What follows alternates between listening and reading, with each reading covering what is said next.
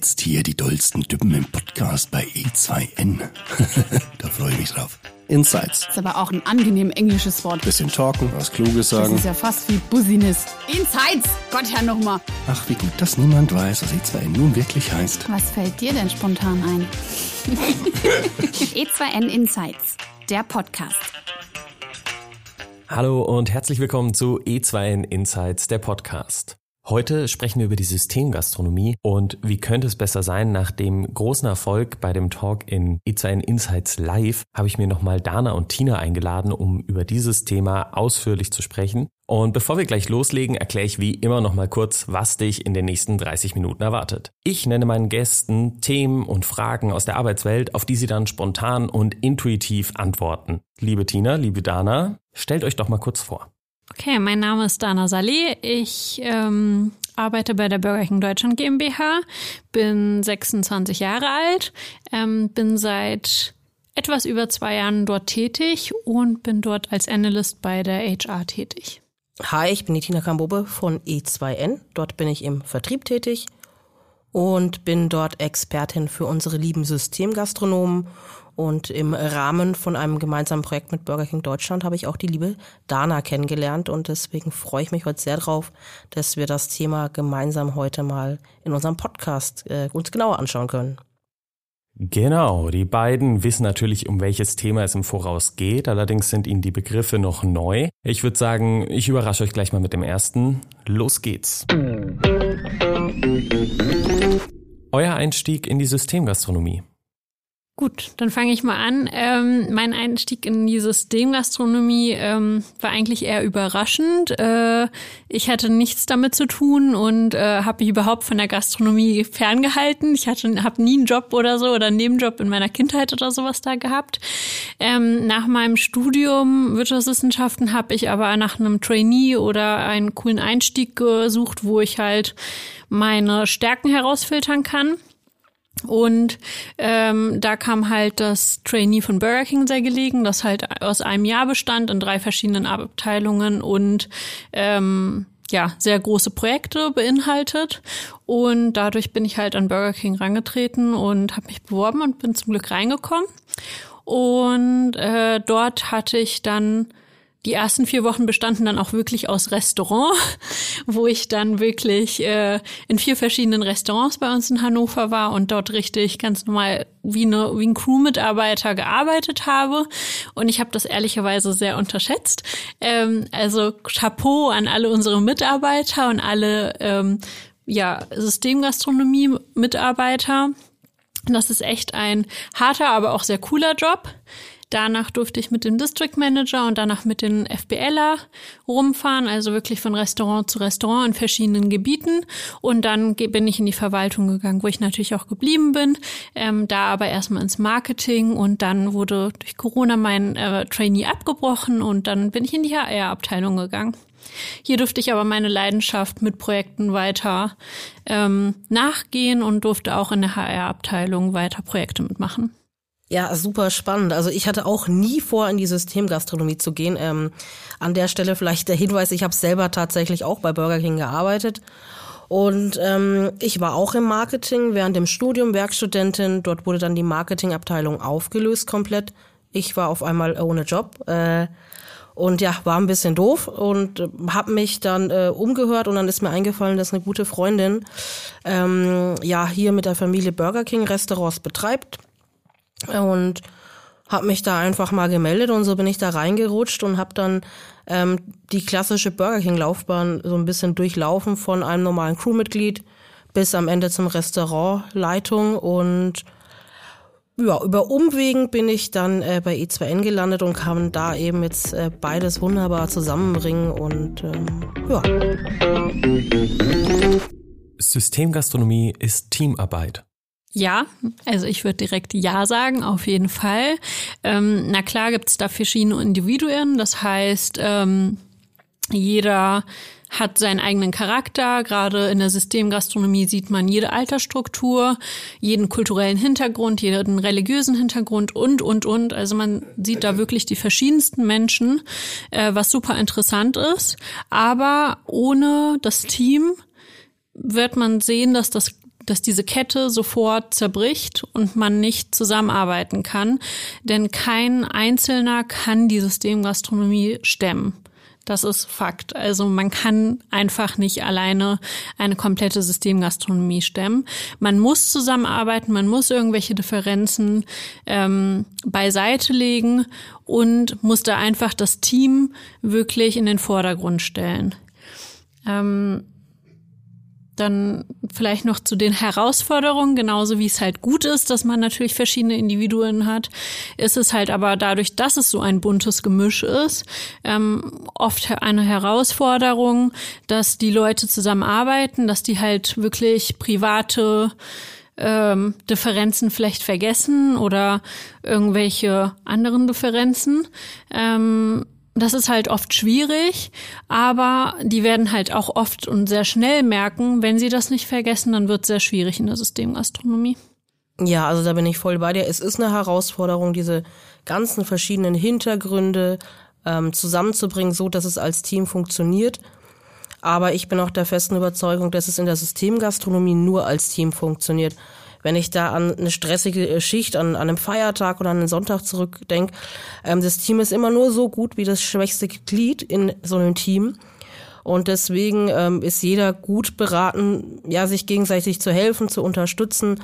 Und ähm, ja, das ist meine Erfahrung. Also wenn man zusammenarbeitet, kann man auch und wird man auch ähm, die Differenzen überwinden können. Das erfordert natürlich auch, ja, vielleicht dann von dem Schichtführer, von dem Management, dass man schaut, wie kommuniziert man miteinander, wie kriegt man das alles unter einen Hut. Aber das halte ich eben für ein erfolgreiches Restaurant, nicht nur unbedingt in der Systemgastronomie, da aber vor allem für eben einfach, ja, ein Schlüssel zum Erfolg, dass man eben ein gutes Team auf die Beine stellt, weil man muss sich auf den anderen verlassen können. Das halte ich für ganz, ganz wichtig. Hinzuzufügen ist vielleicht auch, ähm, dass dadurch, dass wir eine Systemgastronomie sind, wir fixe Abläufe haben, fixe Strukturen haben ähm, und dieser Job einfach mit Stress natürlich auch verbunden ist. Stress ist hier nicht nur was Negatives, sondern was Positives, weil dadurch verkaufen wir natürlich. Dadurch kann man also eigentlich gar nicht so viel darüber nachdenken, welche Differenzen man vielleicht hat ähm, und muss sich einfach auf den Verkaufsstress quasi konzentrieren. Und durch die strikten Abläufe kann man eigentlich gar nicht so viel verkehrt machen. Und jeder, auch mit sprachlichen Barrieren oder, oder, oder, ähm, kann einfach dran teilnehmen an dem Prozess. Und äh, man wird langsam ein Team, man ruft sich ein als Team und ja, das ist natürlich ein großer Vorteil. Ja, was ich da einfach in der Arbeit kennengelernt habe, das fand ich immer echt schön und auch spannend, wenn jemand Neues dazukommt. Ähm, es gibt natürlich einen festen Trainingsprozess, das weißt du natürlich. Ähm, unsere Zuhörer vielleicht nicht. Also es gibt ja feste Standards, die man da hat, um Leute zu trainieren, so dass alle am Ende eigentlich auf dem gleichen Level sind. Der eine ist ein bisschen schneller, der andere tut sich etwas schwerer. Und das fand ich eben ganz, ganz schön, dass die sich gegenseitig dann immer unterstützt haben. Und gerade bei Sprachbarrieren waren die ganz äh, findig, da Ideen zu finden. Wir hatten auch mal jemand, der hat dann einfach Tomaten und die Farben und wie man das auf Deutsch spricht, äh, daneben geschrieben, weil ja, der konnte halt mit dem Wort Tomate natürlich am Anfang nichts anfangen. Das fand ich eigentlich, finde ich eine ganz schöne Geschichte, dass sie sich dann eben selber so behelfen und am Ende vom Tag hat das einwandfrei geklappt. Also unterm Strich kann ich sagen, dass das Team sich am Ende vom Tag dann doch auch finden wird. Eine sehr prägende Story auch zu diesem Stichpunkt ist, ähm, als ich halt in, ganz am Anfang war und da noch mein Restauranttraining hatte, da habe ich ähm, ich glaube, die kam aus Mazedonien, wenn ich mich ganz recht in, äh, entsinne. Und ich war immer sehr begeistert, weil sie oft an der Kasse gearbeitet hat und ähm, super freundlich war, super aufgeschlossen und immer schön die Leute beraten hat.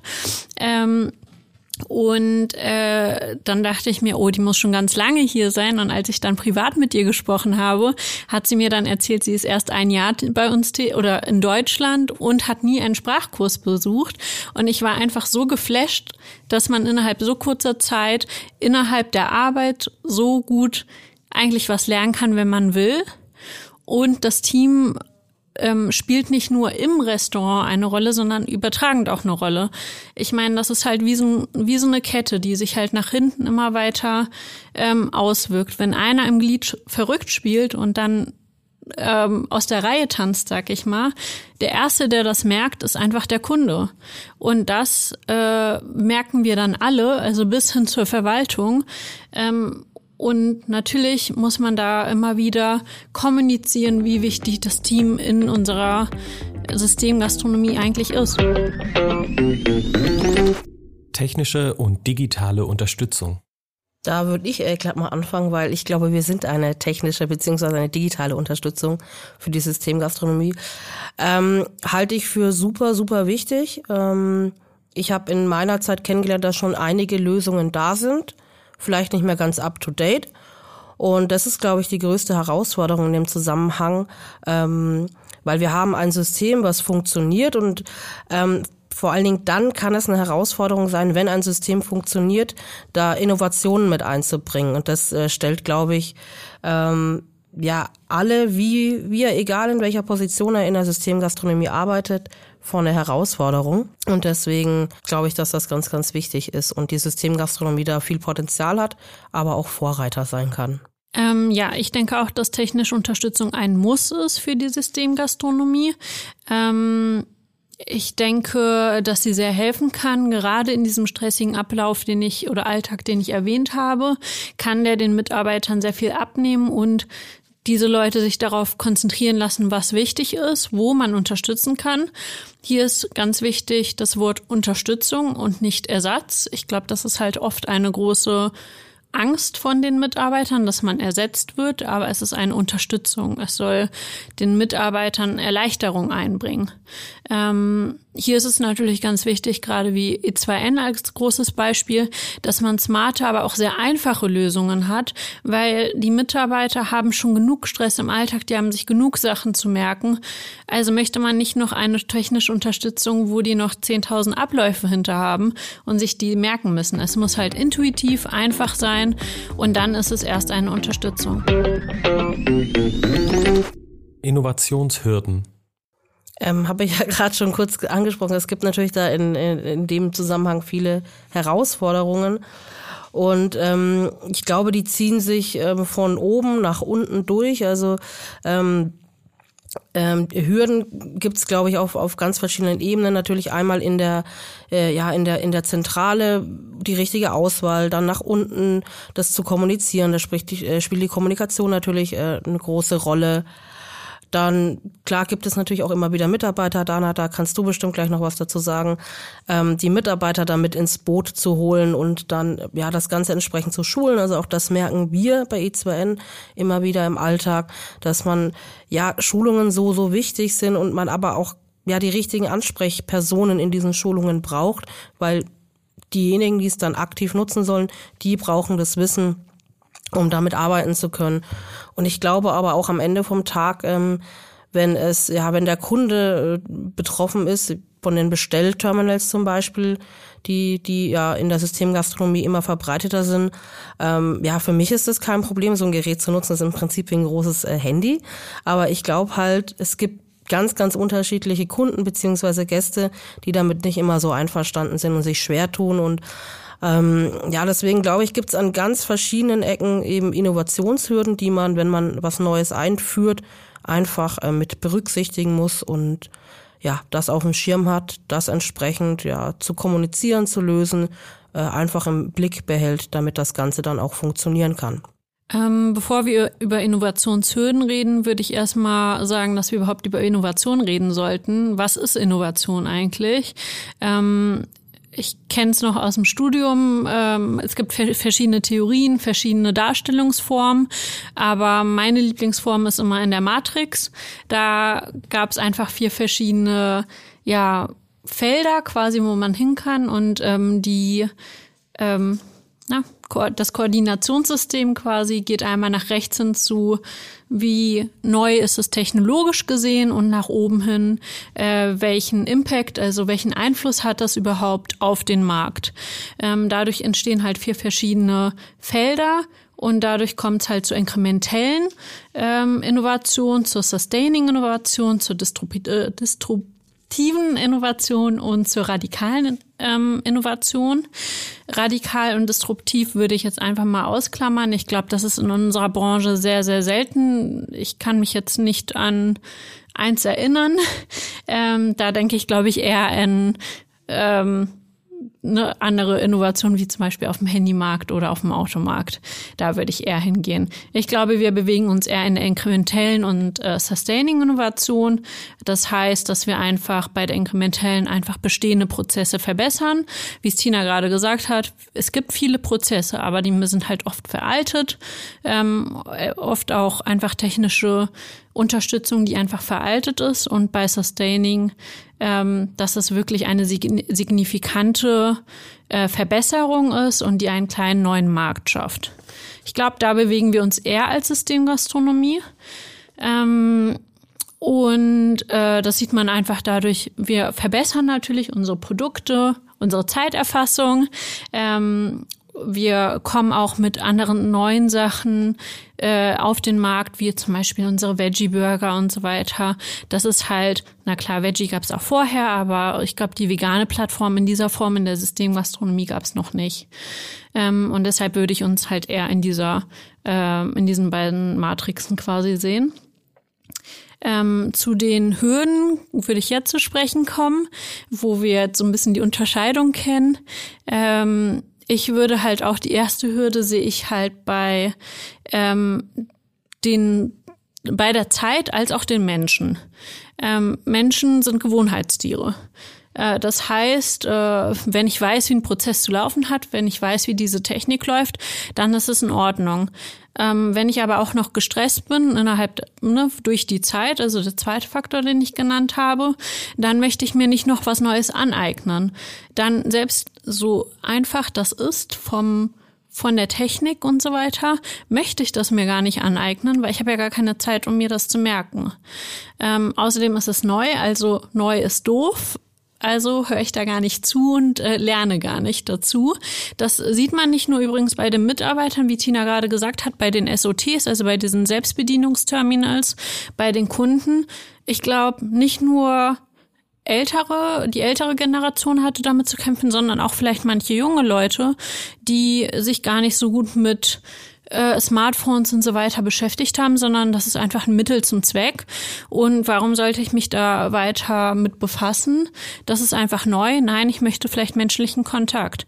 Und erst als man die vielleicht Helfer dazu gestellt hat, als es dazu kam und gesagt hat, hier, ich kann Ihnen helfen, das zu bedienen, ich zeige Ihnen das einmal, dann kam erst dieser Aha-Effekt. Und dieser Aha-Effekt, den hat Tina auch gerade super geschildert. Man muss einfach schulen, man muss kommunizieren, man muss die richtigen Menschen finden. Und so wie es diese kleinen Helferlein quasi bei den SOTs gab, die geholfen haben zu bestellen, muss es halt bei anderen technischen Innovationen, bei anderen technischen Erneuerungen und so weiter auch jemanden geben, so einen kleinen Helfer Helferlein wie mich beispielsweise, der sagt, hey, ich helfe euch, ich zeige euch, wie das geht. Fast Food versus Systemgastronomie. Finde ich super spannend und ich glaube, das ist ein riesen Missverständnis, was da herrscht. Ähm, weil Fast Food, ähm, sagt der Name schon, ich bekomme schnell etwas zu essen. Das bekomme ich auch an einem Bratwurststand in der Ecke und würde es nicht als Systemgastronom ähm, ja, definieren, weil das auch gar nicht ist. Der hat seine Bratwurstbude, aber ich bekomme Fastfood, schnelles Essen dort. Und die Systemgastronomie, das sagt der Name auch schon, da ist ein System hinter, das kann ich eben ja schnell an mehreren Standorten nach demselben Prinzip ausrollen, hat für mich als Kunde den Vorteil, ich weiß, was ich dort bekomme, völlig egal, ob ich in Deutschland bin, in England, in den USA. Es ist eine Systemgastronomie. Und ich glaube, dieser Irrglaube, dass äh, Fastfood gleich ähm, Systemgastronomie ist, ähm, die klassischen Systemgastronomen, dem Burger King, ähm, ist ja noch der Mitanbieter mit dem äh, goldenen M. Und ähm, Deswegen, das ist natürlich von, von der Definition, man kann das so von, von früher, ich gehe dahin, ich bekomme schnell einen Burger, ich bekomme schnell was zu essen. Das war dasselbe quasi, es war Fast Food und Systemgastronomie. Gastronomie. Und das hat sich, glaube ich, gerade die letzten Jahre sehr, sehr geändert, dass eine Systemgastronomie auch qualitativ kein Fastfood anbietet, dass man sich da auch reinsetzen kann gemütlich. Und ich glaube auch, ähm, dass auch äh, Burger King da sich auch von, von ein bisschen anders da aufgestellt hat. Wenn man da heute reinkommt, sieht das schon ganz, ganz anders aus wie vor 10, 20 Jahren, als das Ganze angefangen hat. Von daher glaube ich, das ist der größte Unterschied, dass man sich bewusst machen muss, dass Fast Food nicht immer gleich Systemgastronomie ist, weil es zwei verschiedene Konzepte einfach sind, die zwar das gleiche sein können, aber nicht immer sein müssen. Genau, ich denke auch, dass es ein ganz großer Unterschied ist zwischen Fast Food und Systemgastronomie. Fast Food ist einfach, wie du es gerade geschildert hast, äh, die Bratwurstbude, die Dönerbude oder die Pommesbude ist für mich einfach so ein typisches Beispiel von Fast Food. Da bekomme ich auch innerhalb von zwei, drei Minuten mein Essen, habe eine volle Mahlzeit und kann weiterarbeiten oder weiter meiner Tätigkeit nachgehen, die ich äh, machen wollte. Ähm, aber die haben auch ihr System natürlich, die wissen, wie sie Sachen bestellen, die wissen, wie sie abrechnen und so weiter, wie sie Kunden, äh, wie sie Mitarbeiter einstellen. Aber es ist nicht leicht äh, kopierbar beziehungsweise multiplizierbar, also ausweitbar für die, weil die nur an ihrem Standort ihre Prozesse haben, aber die wissen nicht, wie es dann an verschiedenen äh, Standorten weitergeht. Mm, wir hingegen als Systemgastronomie machen Fast Food. Ja, wir machen auch in zwei, drei Minuten unsere Burger, unser Essen fertig. Ähm, wie du schon sagst, okay, wir legen schon darauf immer mehr Wert, dass man sich da reinsetzen kann und so weiter. Aber im Endeffekt machen wir Fast Food. Ich äh, bekomme schnell mein Essen für mich in der Definition. Aber das alles mit System. Also wenn ich in Hamburg an einen Burger King Store gehe, sollte das dasselbe System sein wie in München. Nicht nur deutschlandweit gesehen, da hat man dieselben Prozesse, dieselben Uniformen und so weiter. Ähm, es ist ganz klar, welcher Bestellprozess dahinter steckt. So auch hier oder Asien oder Amerika. Es ist halt derselbe Prozess. Natürlich gibt es verschiedene Produkte an den verschiedenen Standorten, die halt äh, kulturell beeinflusst sind. Das ist gar keine Frage. Aber es ist immer derselbe Prozess. Man weiß, wie man äh, bestellt. Man weiß, wie man Waren bestellt, auch im Hintergrund. Also äh, es ist immer derselbe Prozess. Lohnabrechnung auch dasselbe. Natürlich gibt es da auch wieder verschiedene Gesetze und so weiter. Es ist immer dasselbe. Und das ist für mich der große Unterschied zwischen Fast Food und ähm, Systemgastronomie. Große Herausforderungen und ihre Lösungen. Die erste ist natürlich für mich Mitarbeiterbindung, Führung und Motivation. Sehr schwieriges Thema, sehr auch gerade in der Systemgastronomie. Man ist halt, man hat halt fixen Prozesse, man hat halt den Stress und so weiter. Es ist ein sehr großes Thema. Ähm, ich würde das angehen mit mehr Training.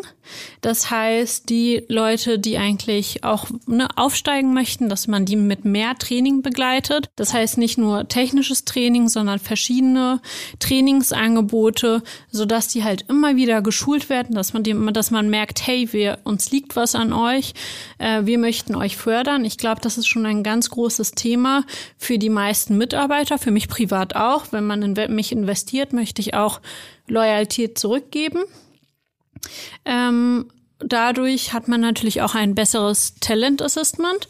Dadurch sehe ich natürlich beim Training, ah, okay, die Person ist super gut, die hat Potenzial, vielleicht Restaurantmanager zu werden oder District Manager und so weiter. Und dadurch haben wir einfach ein besseres Talent Assessment und unsere Mitarbeiter haben ein höheres Loyalitätsgefühl. Äh, und das gibt natürlich im Endeffekt auch Mund-zu-Mund-Propaganda, weil dann gesagt wird, hey, bei Burger King ist cool, die unterstützen uns, die investieren in uns und äh, das, das macht mir Spaß. Also ich hatte tatsächlich das Erste, was mir eingefallen ist, war tatsächlich auch Mitarbeiterbindung, weil ich glaube, dass das so, so wichtig ist und gerade jetzt ähm, Corona, das Thema lässt uns natürlich nicht so ganz los, leider Gottes.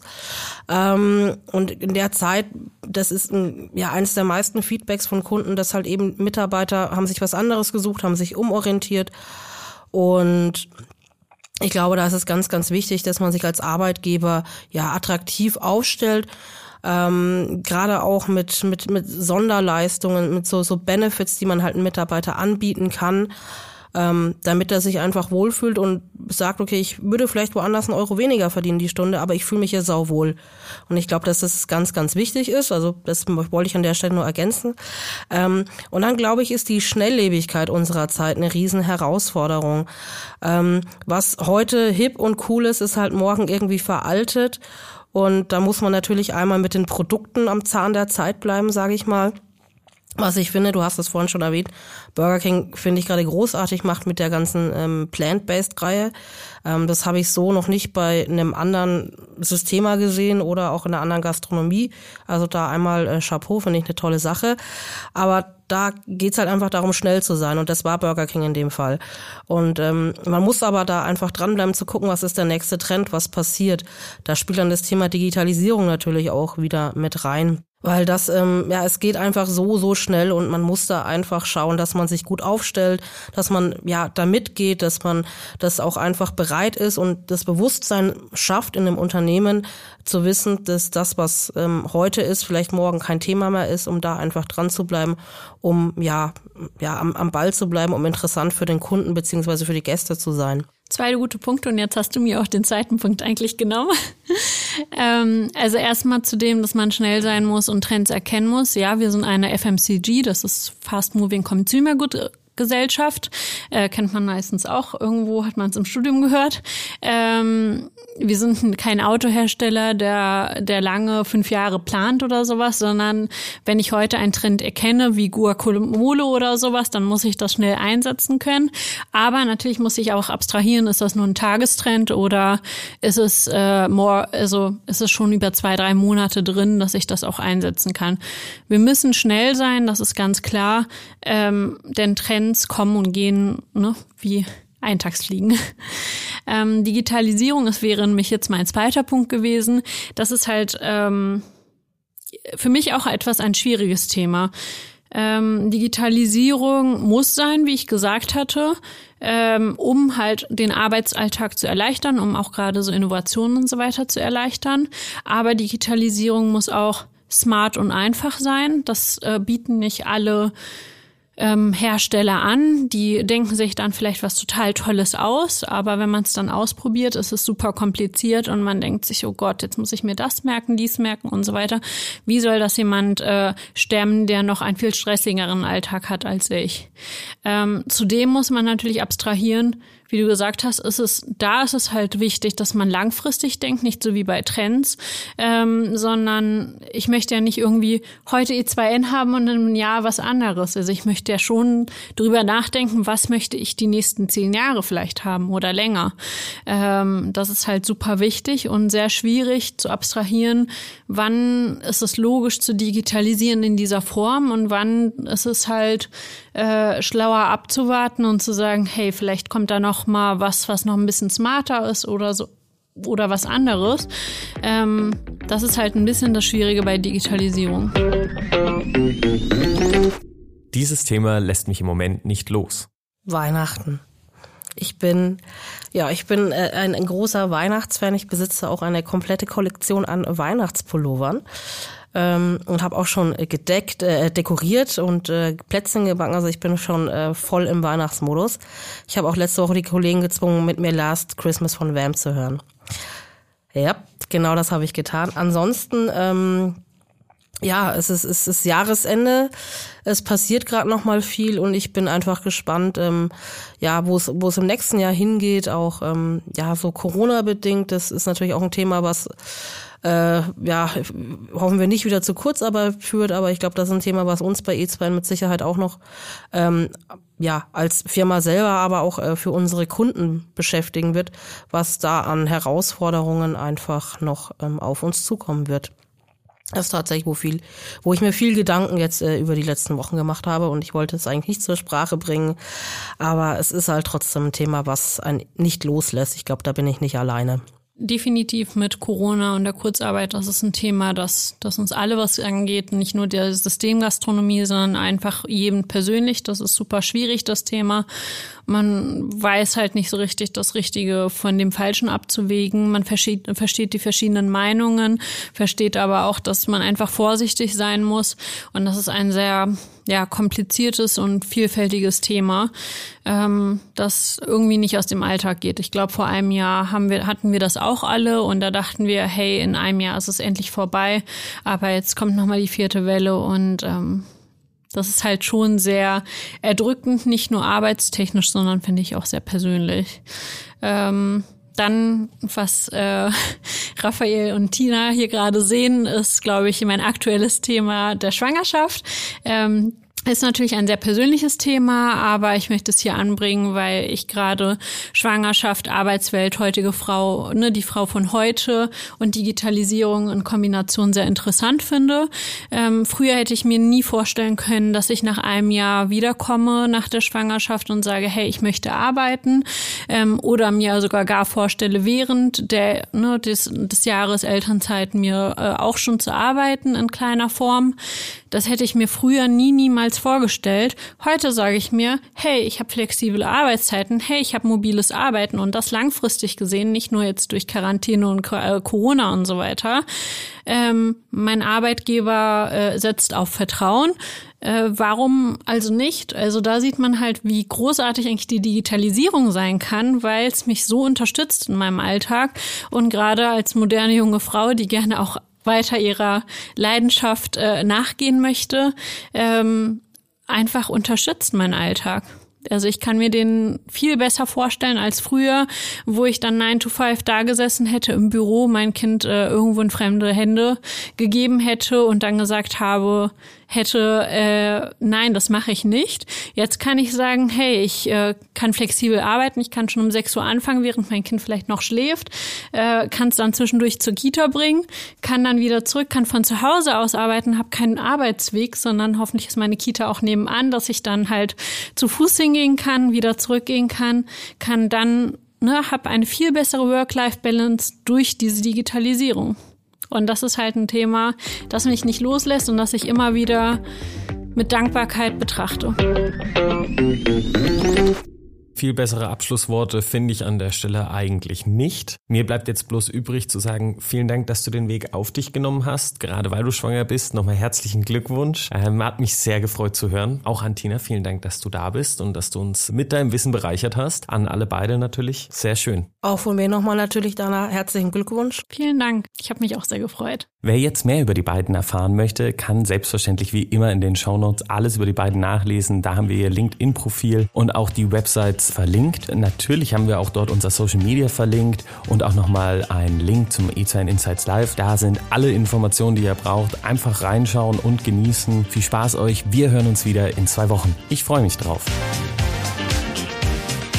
Das ist voll gut. Das werde ich jetzt implementieren, wenn mich nochmal einer fragt. Ich denke, wir reden da einfach ein bisschen. And so on. Ich trinke mal ein Schlückchen. Das kann ja ein bisschen dauern bei dir, hm? Insights! Gott, Herr, nochmal. Bitte? E2N Insights, der Podcast.